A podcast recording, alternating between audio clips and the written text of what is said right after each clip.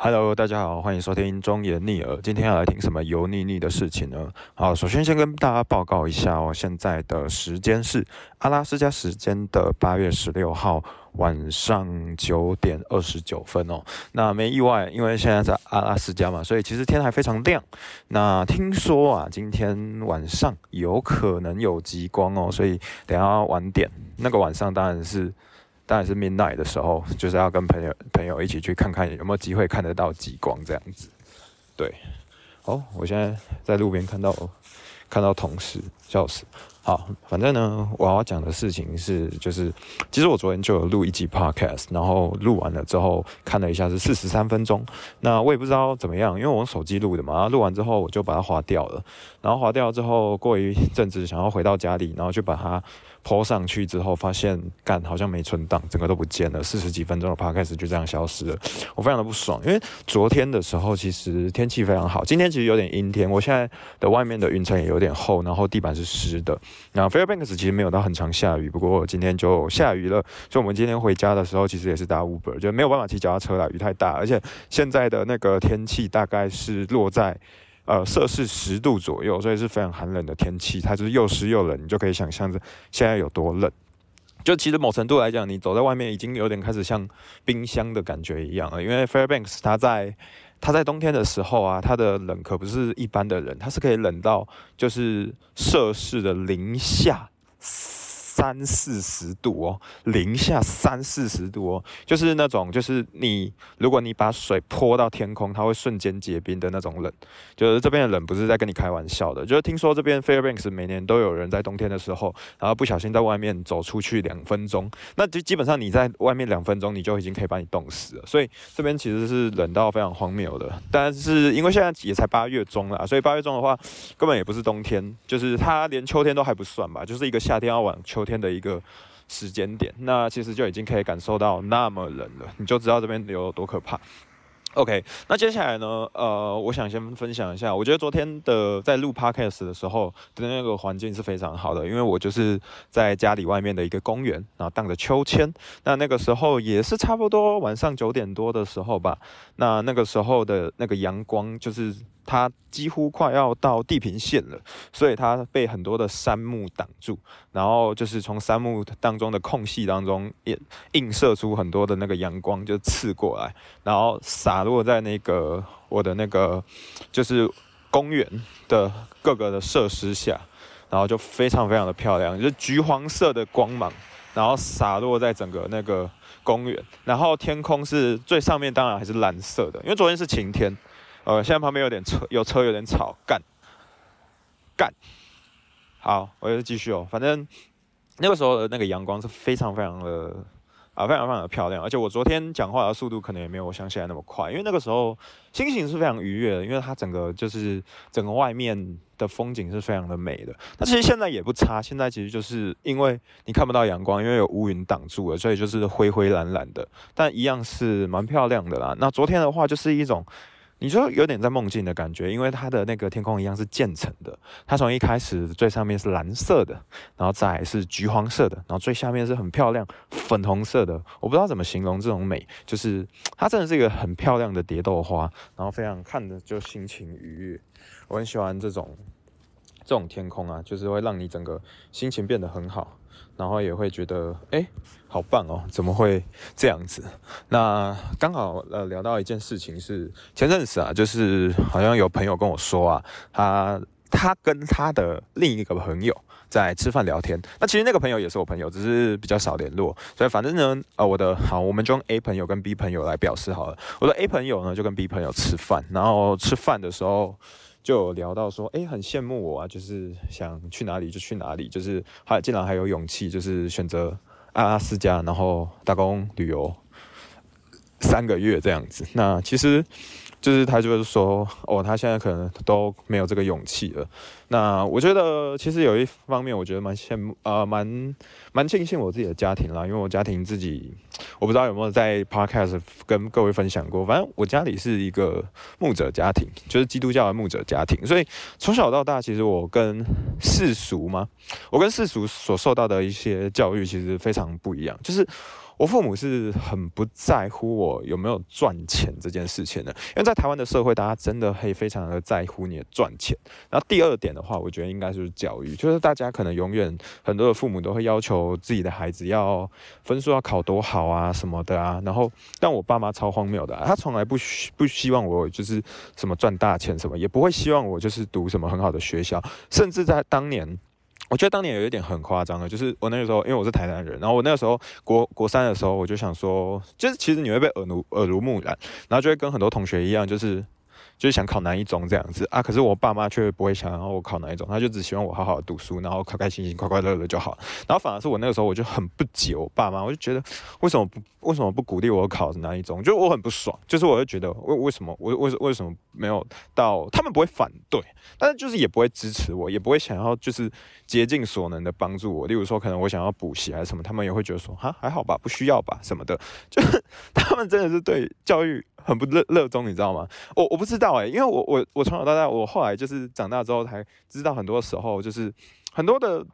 家庭啊，都是父母。求啊，拜托啊，自己的小孩去念书啊，然后读好书，考好学校什么的。可是我们家其实，我我一直以来真的觉得我有点 反过来，就是我爸妈越不要我考上，我就越想考上。就是他不要我考哪一中，我就是要考哪一中；他不要我考台大，我就是要去念台大。因为我当初，我甚至我在研究所要去考台大之前，其实我爸妈其实没有很希望我考台大，因为他们觉得就是要离开台南，然后就觉得没有必要吧，这个大大这个大学没有那么的重要吧，什么的。但是后来因为我长大了，所以他们也不太会。借管我，而且而且反正我我自己，反正他们也，反正他们那个时候我也没特别补习怎样的啊，可是我就考上了啊，考上就他们就哦好，那你就去念了，反正你已经是一个大人，你可以自己做决定。反正我觉得一直以来我的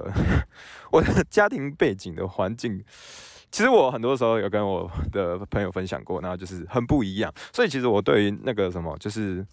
呃，对于这件事情，就是来阿拉斯加打工这件事情，我觉得一直以来有一个好处是，我的爸妈从以前到现在从来不会反对我。就是我甚至我来到这里的时候，跟一些台湾人的朋友聊天的时候，也会聊到说，就是呃，他的父母其实当初没有很支持他来阿拉斯加，会觉得说啊，你这样以后要干嘛还是什么的。可是我真的觉得这件事情没有那么特，没有需要特别在意，因为你想想看，你看吧，我从旁边的人也听到说，哎，终究有时候也是会有一些人羡慕你说，哦。你好棒哦！你你有这样的勇气来去，就是去一个另一个就是生活环境。我觉得就是反正你的人生也才在世了不起，就大概 average 就是八十年。所以我觉得做点这些事情真的没有什么不好啊。就是只要你能管好自己的人生，只要能自己生活，然后不需要靠别人怎么样，我觉得就还好。而且其实我觉得一直以来。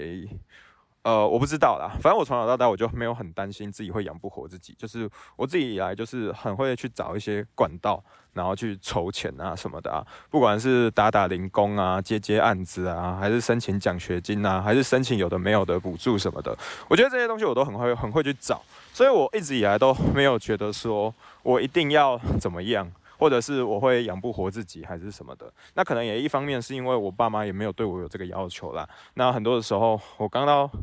刚念台大的时候，就会发现很多人就是，其实我觉得他们家境也不错，然后那也过得很好。可是他们好像就是会继续积极营营的，觉得说一定要去达到什么样的目标。那当然，我觉得一方面也是他们有他们的家庭背景。那我觉得我的家庭背景好处就是小时候啦，我觉得有有有时候甚至我有点不孝，就是。就是我还会问我爸妈说，诶，为什么你们不多赚一点钱？这样的话，我可以做更多事等等的。啊，长大之后就是真的觉得，诶，我真的蛮靠腰的。就是就是，其实我觉得要知足就好，因为我觉得我后来才发现一件事情是。我的童年来讲的话，比起我认识的大部分的同学，其实我觉得快乐很多。因为我爸妈一直以来都是永远都站在支持我的那一边，然后甚至不不论是什么，还是什么，有时候不是很多人怎么国国高中的时候，其实父母往往是站在对对谈恋爱是站在非常反对的一方嘛。可是我爸妈从来没有，甚至来讲的话，就是我都会跟父母分享这方面的事情。那当然，我父母呃也会有那个。所谓的基督教的呃哲学观等等的，那会跟我分享，但是他们也不会禁止你说怎么样。我觉得我爸妈应该也知道一件事情，这件事情这个叫做在心理学上面叫做罗密欧与朱丽叶效应吧。意思其实很简单，就是说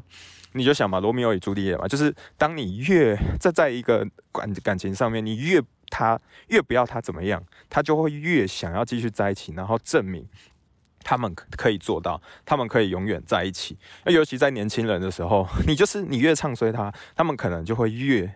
去故意想去证明他们可以在一起等等的，而这件事情反而就是反效果嘛。所以我觉得我爸妈就不会做这件事情，就是他们也会很给你台阶下。所以，即便你当你要分手的时候，其实你也不会觉得说哦怎么样，就是因为爸爸妈妈从来没有反对过你，爸爸妈妈从来没有觉得这样有什么不好。所以我觉得一直以来这是一个很很大的好处吧。我觉得。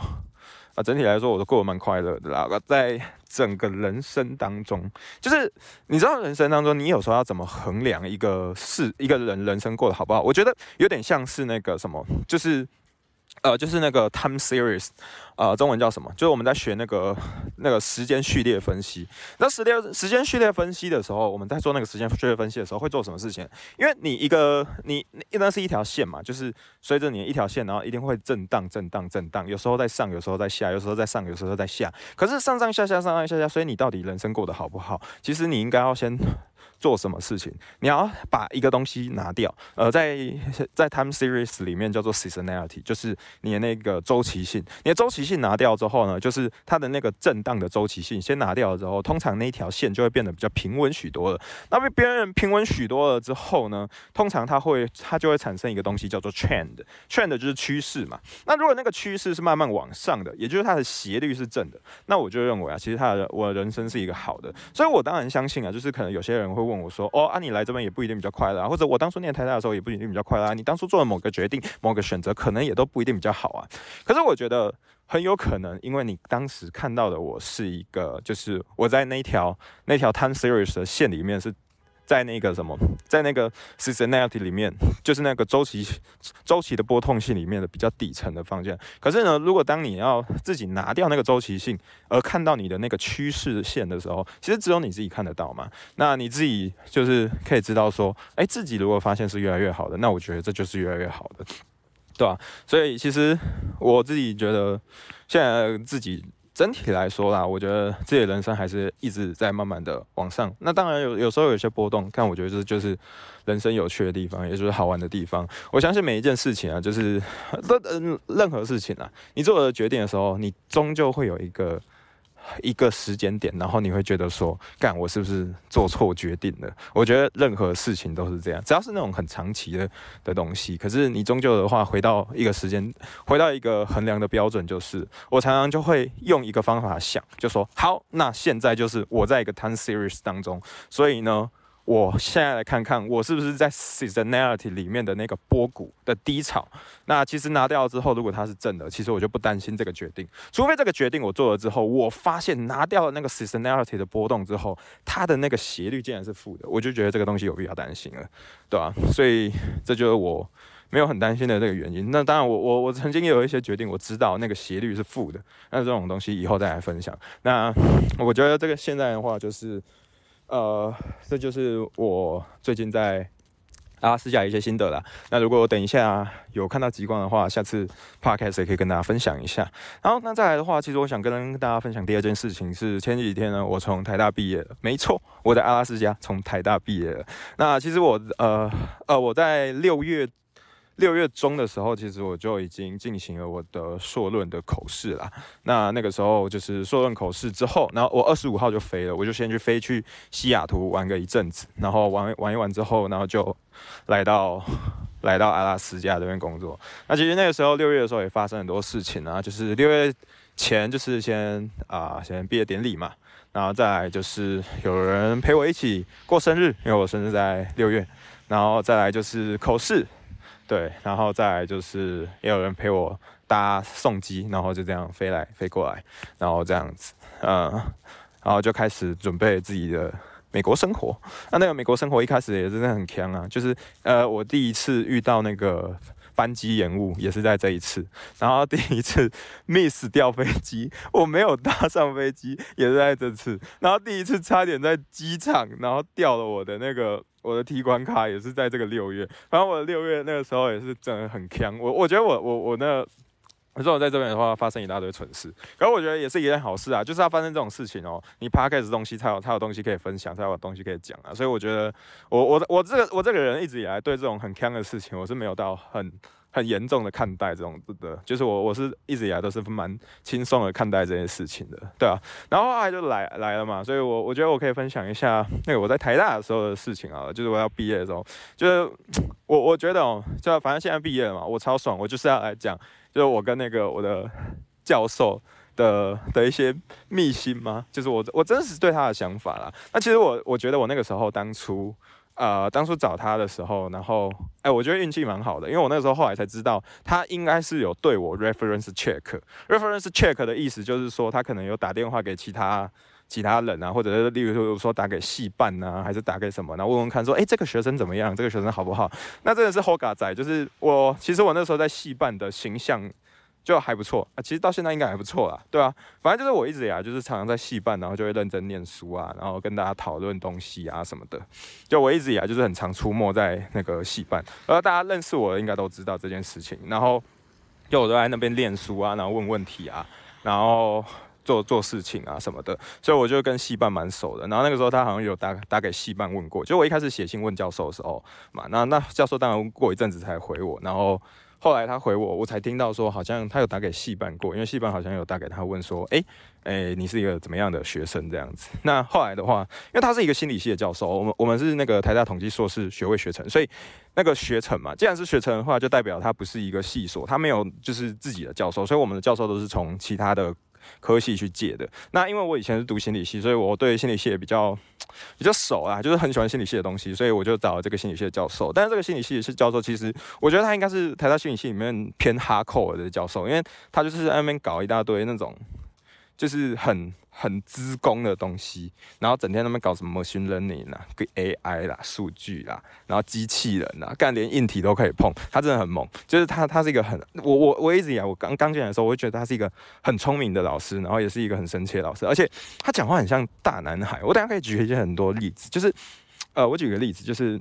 像我当初呃大概三四月的时候嘛，就是我们要毕业的话，一定要先签个文件嘛，说什么哦，我预计什么时候要毕业，然后我的论文题目是什么等等的那种文件的缴交。那有一天我蛮白烂的，就是 我就我一开始也没有特别跟老师讲这件事情，我就有一天跟他个别 meeting 的时候，我就突然拿出那张纸，然后说，哎，老师，那我那个因为我就是呃六月的话，我可能要毕业，那这个老师可以先帮我签这份文件吗？然后老师就说，哦，没问题啊，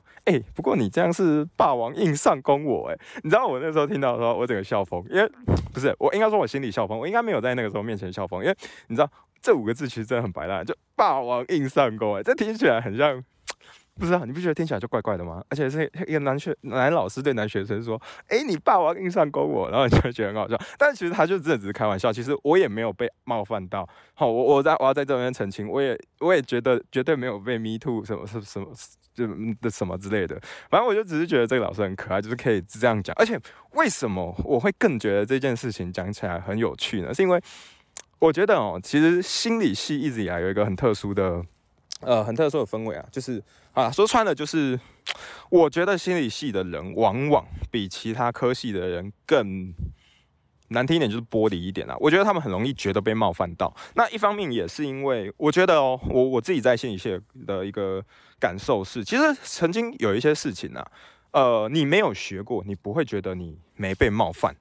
还是什么的，或者，但是你学了之后，然后你有时候你可开始会觉得说，哦，他可能是在怎么样怎么样你，或者是哦，他呃，你的那个你的那个。你的那个生长的那个原生家庭怎么样？怎么样对待你？所以哦，你才会有这样这样的想法等等的。可是其实啊，我我有时候我后来有一个心得是，有时候如果你没有学过这件事情，你根本不会觉得你的原生家庭怎么样的欺负你还是什么的，然后觉得你被你被迫害，然后你被欺负什么的。可你反而是学了之后，你才会感觉到哦，我我是一个受害者，哦，我我我怎么样怎么样？其实真的，我我真的有一个心得是这样。哎，我我我甚至可以举一个很白烂的例子，就是。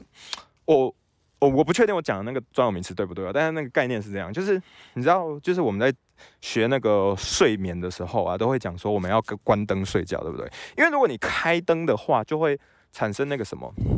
我忘记是是关灯才会产生褪黑激素吧，还是开灯会产生褪黑激素啊？反正就是那个东西叫 melatonin 啦。反正就是你一定要关灯，你才可以睡得比较好哦。关灯的话，你才会产生那个 melatonin 啊。我印象中是这样。然后你开灯的话，你就会抑制 melatonin，然后你就会睡不好，因为那个东西可以帮助你睡眠。那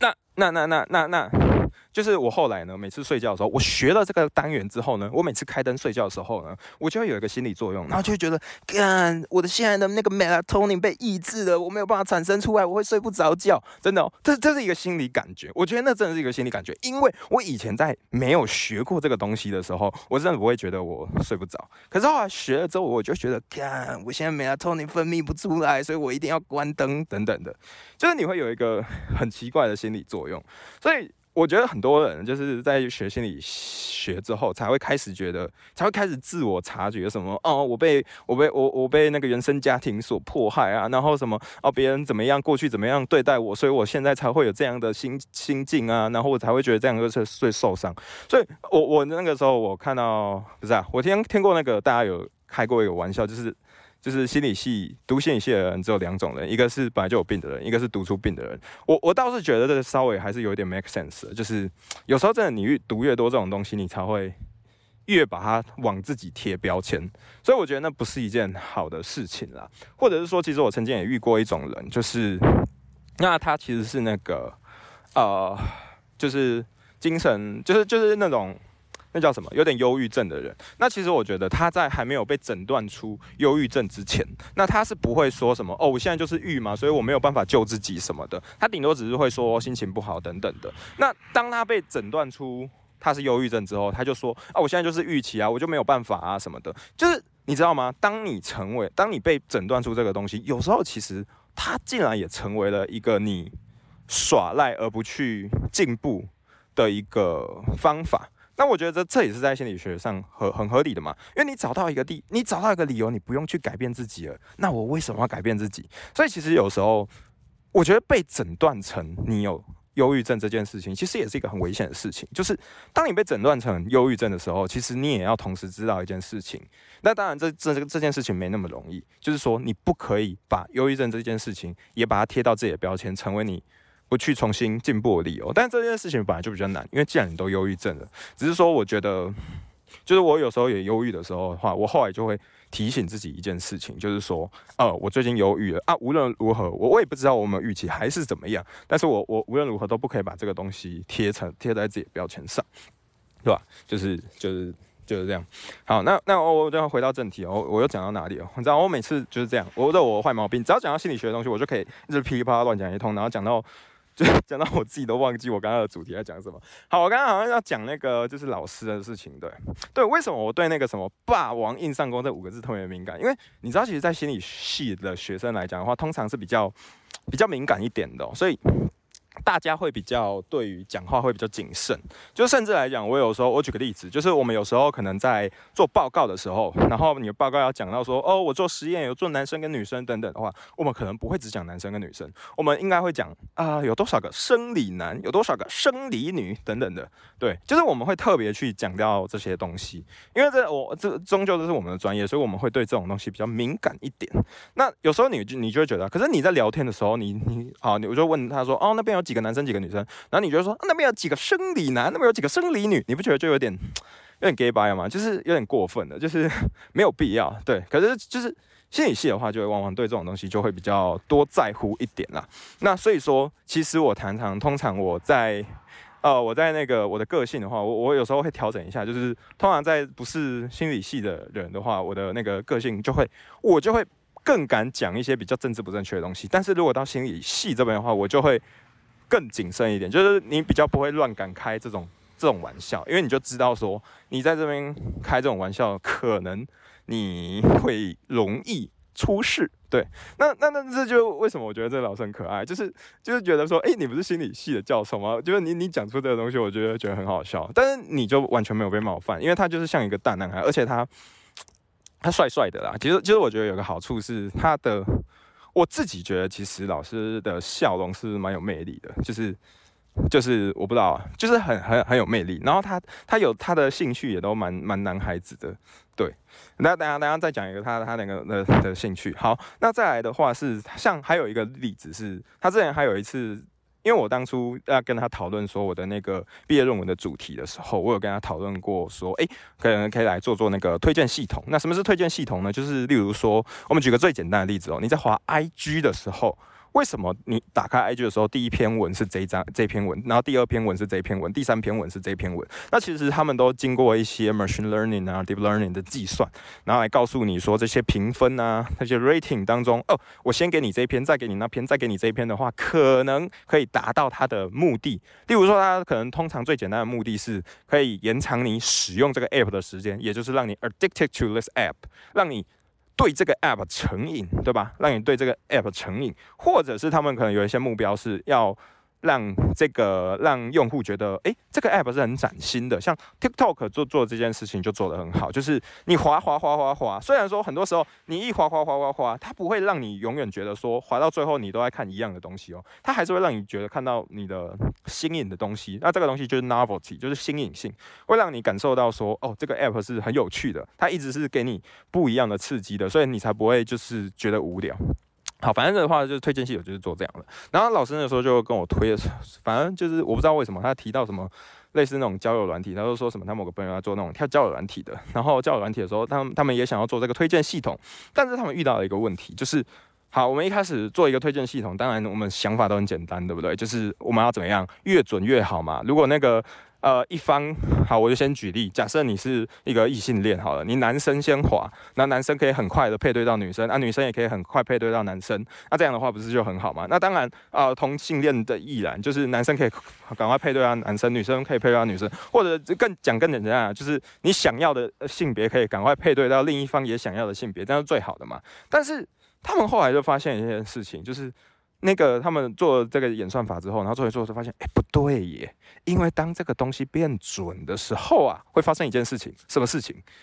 啊，你变准了之后，他们就不玩那个 app 啦，啊，他们就交男女朋友啦，啊啊，结果他们就不会继续花钱啦。哎，这件事情危险了。这件事情的话，就代表说，当你的这个演算法越准的话，结果反而会害这个公司赔钱。哎，这个就危险了。所以说，他就有跟我讲哦，反正他就一直跟我，他他讲的是说，哎，那假设你想要把一个妹什么的，就是。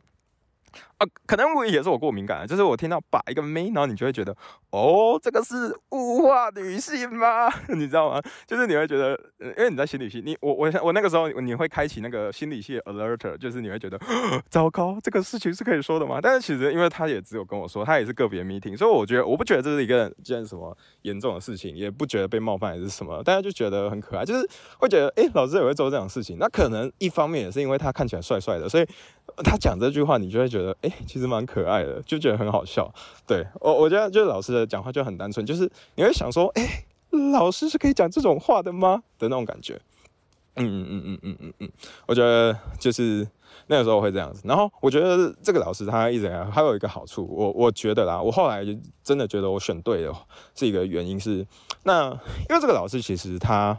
教学很认真，然后他也常常得过什么台大的什么什么教学。优良奖、教师奖之类的，然后他他，我刚刚讲就是我们都是个别 meeting 嘛，就是你想想看哦，一般来讲你念那个硕班好了，一个教授，你们是团 meeting 比较多还是个 meeting 比较多？是团体 meeting 比较多还是个别个别 meeting 比较多？应该是团体 meeting 比较多吧？为什么？其实这原因很简单嘛，团体 meeting 对老师来说其实可以省比较多的时间嘛。那当然，其实我觉得这对学生不一定是好事，因为有时候你会要被强迫听一些。你根本没有想要听的东西，就是有一些人的研究是根本不干你的事，然后你听了可能也真的没有帮助。可是老师会对他的学生每一个都个别 meeting，而且个别 meeting 就算哦，老师不是学生很少的那种，老师很多学生哦，然后他也有大学部的那种大专生计划的学生，所以说。他都愿意对每一个学生就是对症下药的个别 meeting。其实我觉得这一点，光这点，我觉得他就已经跟大部分的老师不一样了。那当然还有几次就是让我很 shock 的是，他还有几次就是他会特地的就直接来教我怎么用什么 terminal 啊之类的，就是那种其实理论上啊，我后来有时候有点愧对老师，因为觉得说这种东西好像自己。自己 Google 就好了。但当当时我真的会不会，因为有时候其实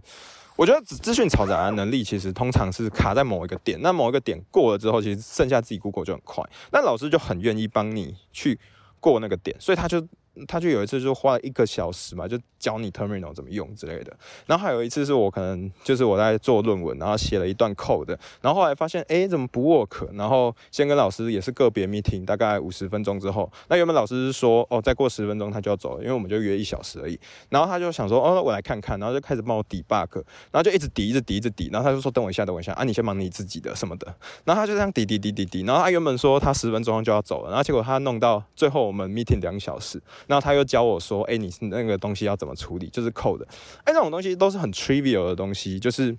你就会觉得这个老师真的很鞠躬尽瘁，你知道吗？就是 debug 这种东西，往往其实老师的责任不是都通常都是在给方向啊，然后教你往什么地方走，呃，就是你现在的卡在哪里，那你应该要怎么做等等的。可是老师竟然是 直接。你给他看他的扣哦，你给他看你的扣的然后他下去帮忙你，所以我那个时候真的觉得就选对老师了。其实，其实，在好多次这种点的时候，你真的会觉得，哦，这个老师真的是人很好，对啊，对啊，对啊。那后来就是后来要那个。后来要那个口试的时候，哎，其实口试的时候他又讲了那种语出惊人的话，我觉得超好笑的。反正他那个时候就是我要口试，然后那当然就是有几个口尾，那口尾的话老师一定也都认识，然后就在那边聊天，然后他就说什么，因为因为我就我那时候就已经跟老师说，就是我六月底就要出去美国，然后。旅打工旅游嘛，所以我才为什么我那么早口试？因为很多的学生大部分都七八月才口试这样子。那他那个时候就跟其他的口尾说什么？哦，你看现在学生哦都很会向上管理啊，什么直接跟老师说要要要那个六月底就要去。打工旅游了什么的，然后我在旁边听了，然后我就说没有啦，老师，我怎么可能，我怎么可能向上管理呢？什么的？因为其实老实说，我也真的没有想过要什么对老师向上管理什么，其实就没有啊，你就只是想说，哦，我想要去打工旅游而已，只是那个时候就直接跟老师说，哎，我我我要打工旅游，因为我要省钱，然后老师就是说，哦，好啊，那你。那你那个论文你自己要好好想办法，这样老师其实就这样。可而且其实我觉得这个老师有一个好处是，你不会让他不会让他感觉到你不会不会有一种距离感啊，就是不会有距离感。然后他也是讲话都笑笑的，然后就是他不他真的不是那种把你当。当工具人的，因为其实我其实大家都知道，就是你当过硕班生，你都知道，就是很多教授你他他会把你当工具人，可是他就真的没有把你当工具人。你光他会跟你个别 meeting，还有会帮你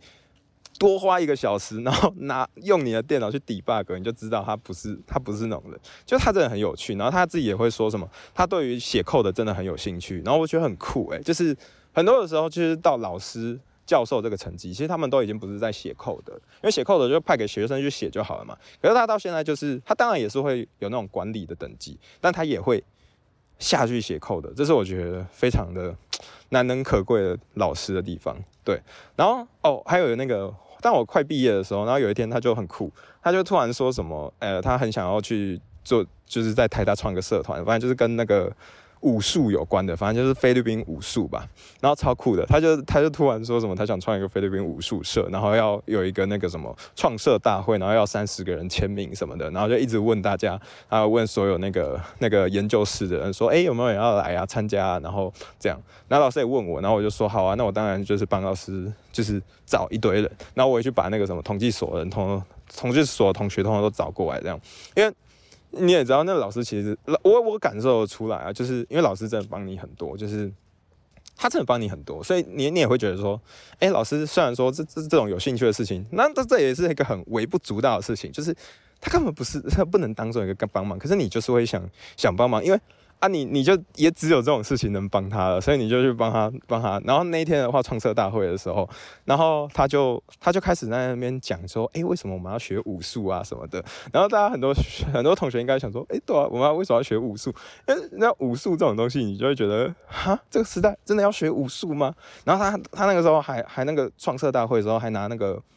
还还讲 PPT 哦，然后讲说为什么要创这武术社，然后开始讲说什么，哎，呃，就是现在的话最厉害的兵兵器当然是热兵器嘛，啊，热兵器就是枪嘛、炮啊什么的。那再来的话就是冷兵器嘛，就是刀啊、什么棍啊这种。啊，我们要学的就是那种刀跟棍啊，可以保护自己啊什么的。然后叭叭叭叭叭，然后。然后接着，我觉得最荒唐的事情是，老师竟然开始拿 paper 出来，就是拿 paper 来证明说，哎，为什么我们要学武术？你知道，你不觉得这真的是超像教授的吗？就是连这种东西，连你的兴趣，然后你都要拿 paper 来说服我们啊？你是说你喜欢就好了？我你们你们真的觉得？然后就是因为老师笑起来很可爱，然后你就会真的觉得这老师的个性真的很可爱，就是为了说服我们，然后竟然是用 paper 来讲，你就会觉得非常的荒谬，但是又觉得很有趣。我这样的话，如果哪天被老师听到 p o d c a s 会不会打啊？应该不会吧，反正我也毕业了。对，反正那个时候我就觉得这里有，这里是一个这老师很酷啊，就是他总是会做这种很有趣的事情，然后也会真的觉得有办法跟他打成一片的感觉。对，所以我觉得其实，在台大的时候，就是 跟这个老师的时候，是整体来说，我我蛮喜欢的。就是我也是蛮推的，所以我后来也推了四个学弟妹嘛去找他。那我相信他们应该也很开心，因为但但我觉得这里的话，唯一一个哦，我觉得这是好处也是坏处，就是说，我觉得可能就是因为老师他是一个很有热情的老师，然后他也很容易吸引到很优秀的学生，所以其实你在里面很容易遇到一些很优秀的学生，然后你就会自己有压力。我我觉得啦，就是自己有压力啊，反正这就是台大的人的通病嘛，台大的人就是。很容易自己给自己很多压力，然后就是自己对自己的要求都很高，然后都很怪。我觉得哪一天拿早一集，我也我也可以再讲一个，就是整体来说，我对台大的感觉，就是我对台大其实没有到很大的特认同感，因为这边的话，我觉得很阴沉啊。整体来说，我觉得还是偏阴沉的。当然，我觉得还有很优秀的人，然后也有很很棒的人，但是他也是一个很很阴沉，然后每年都有人人自杀的一个学校。对，那也真的是还好，我跟对老师了，不然其实，啊，不知道我遇过不知道多少个学生，就是那读一读，然后跑去自杀，要不然就读一读，然后就读不下去了，因为老师太刻薄了什么的。其实我觉得很多时候，或者是自己自己太忧郁了，那那有可能是学生自己的问题，也有可能是老师的问题，也有可能是整个学校的氛围的问题啦。那我觉得就是就是哦，今天的话，我觉得大概就是分享这样吧，就是我我分享一下最近阿拉斯加的近况，还有。我终于毕业啦，那还有毕业的时候跟老师的一些心得。那我觉得今天呃就先这样子。哎，等一下，我觉得我还想做一件事情。我我来分享一下，就是我我后来就是有看到那个有人在我的那个底下留言，就是 Apple Apple Podcast 好像有人给我留言这样子。好，我来看一下哦。呃，敲完等极光，他说哦，敲完等极光是那个。那个他的 title，然后他说好奇怎么申请去美国打工度假的阿忠声音一一如既往台的有剩，期待下一集。好啊好啊，那期待下一集啊啊！我觉得反正就讲话，对啊，我讲话没救啊，我讲话就是有一个南部腔啊，我也没有我也没有特别特别想改，因为我觉得北部腔有时候也是 get by 的。然后再来，呃，碗都要敲破了。钟哥是我认识的人里面最聪明的人，也是最北蓝的人。好期待他的美国生活。呃，好啊，感觉谢谢你的期待，然后谢谢你说我北蓝，我干你娘嘞！还有聪明，聪明的话就不需要说吧。哦，其实我觉得我没有很聪明啊，我觉得以后可以可以说一集，因为我也不是什么台大纯血仔啊，这这怎么会聪明呢？OK OK，好，再来，它的主题是干超靠腰的，敢不敢在阿拉斯加拉一？泡阿拉斯加之屎大便的屎的时候，看阿拉斯加啊阿拉斯加之死，哦，这是他的主题哦。然后他他的那个内文写久未闻中兄语哦，很久没有听闻那个中中兄讲话。然后其声浑厚，OK，乃身健体康之相，弟甚感欢喜，愿中兄远行阿拉斯加一途。平安顺遂，干几个白人，身心具足，丰收回台，敬请大安。地燕比，我写的靠腰哦。什么叫干几个白人？哎，其实我觉得来到这边的时候，你很常看到白人的时候，你你才会有一种感觉，就是虽然那个白人很多，他们都有那种 deep eyes，就是那种很深邃的眼睛，可是或者是他们的鼻子也很挺，可是你终究会有一种感觉，就是。它非我族类啊，就是你会觉得它，它跟你是不一样的那个不一样的人种，你知道吗？就是你你，因为你就是会跟他觉得你们不一样人种，所以你不会特别的喜欢。我我不知道怎么讲啊，就是你可能会觉得它漂亮，但你就是不会喜欢，因为你就是觉得你跟它不同类嘛，就就很像你看到一只很可很可爱的狗，很可爱的猫，你也不会想怎样吧？你们就不同种啊，是吧？我我觉得大概大概给我的感受就是这种感觉啊，就是就是就是这样。好，然后再来，无条件支持阿忠，前天刚说要录，今天就上线，这不推荐不行了吧？哦，对对对，这个这个这个这个这个已经是很久的留言，这个七月十号。那因为我那个时候当初都没有回过大家的留言，所以才会那么久。好，再来，这台就是赞，偶像立中。好，就这样。好，再来是唯一跟播的 Podcast。哦，那么夸张哦，帅哦。好啊，蛮开心的啦。那我觉得我在这边也做个 call to action 好了啦啊！之后如果大家有想听什么东西的话，啊，也欢迎到那个 Apple Podcast 去留言啦啊，或者是你到我的 IG 我也开个开个地方，然后给大家留言啊，想听什么我都可以去讲讲，好不好？就做个 call to action 啊，有空的话啊也可以来按个五星啦哦啊，就这样啦啊，不要的话就不要听啦。